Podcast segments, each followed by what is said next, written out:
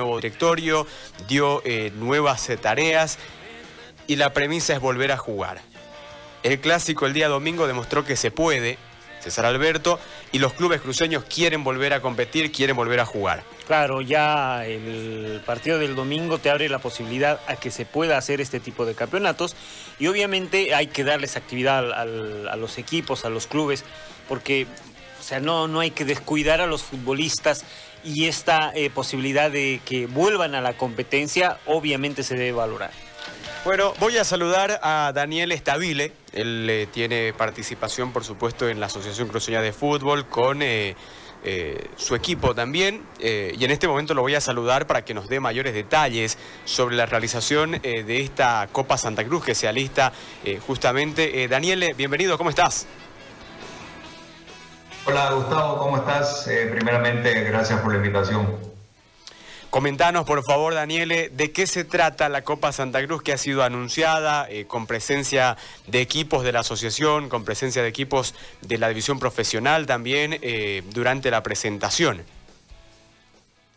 Bueno, así es, este, la Copa Santa Cruz, denominada la Copa, como, como la frase lo indica, bueno, en realidad es poder unir a todos los clubes de la ACF, es decir, a los clubes de la Primera A, Primera B, Ascenso, Provincia y obviamente lo más atractivo, la participación de los, clubes de la división profesional de Santa Cruz. Así que lo que se quiere hacer es un torneo donde puedan participar todos. Por eso es la Copa Santa Cruz, la Copa de todos. Comentanos, por favor, cuántos equipos se espera poder albergar eh, en este torneo, eh, Daniele. Bueno, eh, estamos esperando entre 24 y 36 equipos. Hoy justamente tenemos la primera reunión con los equipos de la división profesional, los equipos de la A y de la B, y obviamente cuando tengamos el número de, esa, de, esas categorías, vamos a ver cuántos necesitamos de ascenso y provincia. ¿Por qué te digo eso de ascenso y provincia? Porque esas categorías van a jugar una, una fase preclasificatoria para que puedan entrar ya a la fase de grupos de la, de la Copa Santa Cruz. ¿Será solo en una categoría el torneo, Daniele? Sí, en realidad es, este, en realidad lo que se quiere hacer es que en un mismo grupo tengas a un equipo de la división profesional. Obviamente me imagino, eh, tengo entendido que van a jugar la mayoría con sus jugadores de reserva y algunos que no estén activos, si es que vuelve la división profesional. Eh, algunos equipos, equipo de la A, equipo de la B, un equipo de ascenso y un equipo de provincia. O sea, lo que se quiere tener en un mismo grupo es que todos puedan participar, ¿no? Así que se va a hacer fase de grupo, de ahí van a clasificar los, mejores segundos, los dos mejores de cada grupo, algunos terceros ya para jugar una fase eliminatoria como unos octavos de final, cuarto, semi y vamos a tener a los dos finalistas, ¿no? Ese es el sistema más o menos que se está viendo. ¿Cuándo se pretende iniciar el torneo, Daniele? Eh, bueno, la fase de grupo se pretende iniciar el 7 de noviembre, pero la fase preclasificatoria para los equipos de, ascenso y provincia tiene que comenzar en octubre. Como vos mismo lo dijiste, ya, ya tenemos que volver eh, con el fútbol en octubre, así que yo creo que a partir del 14, 15 de octubre van a jugar esas dos semanas de preclasificatoria. O sea que estamos hablando que vamos a tener fútbol eh, de aquí a dos semanas máximo. Daniele, y en el tema de canchas, eh, ¿se ha ido viendo ya este tema del protocolo justamente para poder seguir y cumplir con eh, la nueva normalidad que exige el fútbol?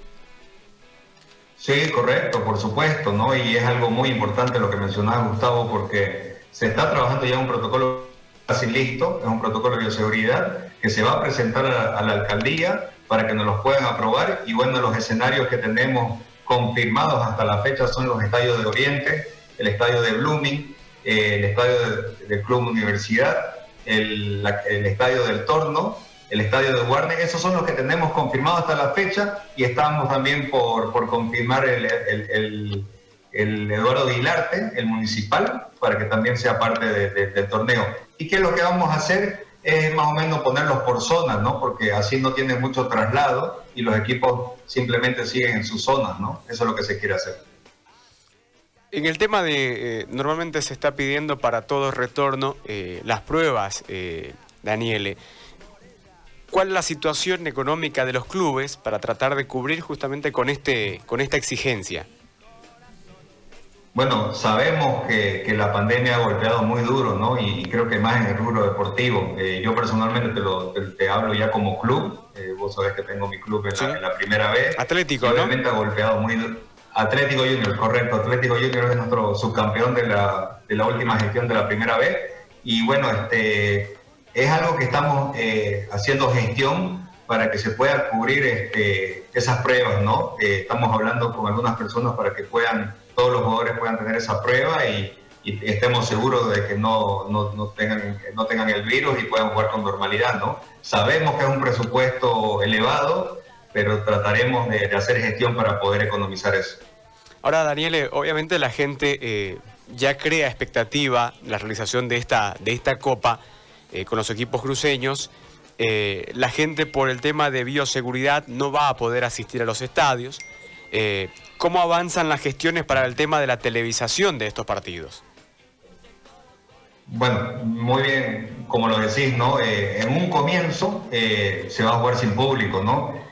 Yo personalmente, y creo que el comité organizador piensa que hasta noviembre esto va a estar mejor, posiblemente tengamos, ya, ya comience la división profesional, pero en un comienzo va a ser sin público, van a, solamente van a ir el personal de los clubes y y bueno, el tema de la televisación, como lo, como lo decís, ya hemos hablado, ya hemos tenido reuniones con tres empresas que están interesados en hacer streaming, ¿no? Vos sabés que está muy de moda, eh, lo vimos el día domingo, que la verdad que fue una, una, muy buena producción, eh, el equipo de ustedes estuvo presente, así que lo que se quiere es eso, ¿no? Tenemos que innovar, la pandemia nos reinventa y tenemos que ponernos creativos para, para poder, y el tema de streaming es algo que es algo muy factible, y obviamente poder, este, no te digo todos los partidos porque son, estamos hablando de más de 60 partidos que vamos a tener en, el, en la Copa Santa Cruz, pero por lo menos los partidos más atractivos y las finales, ¿no? Así que yo creo que vamos a cerrar en la próxima semana con alguna empresa.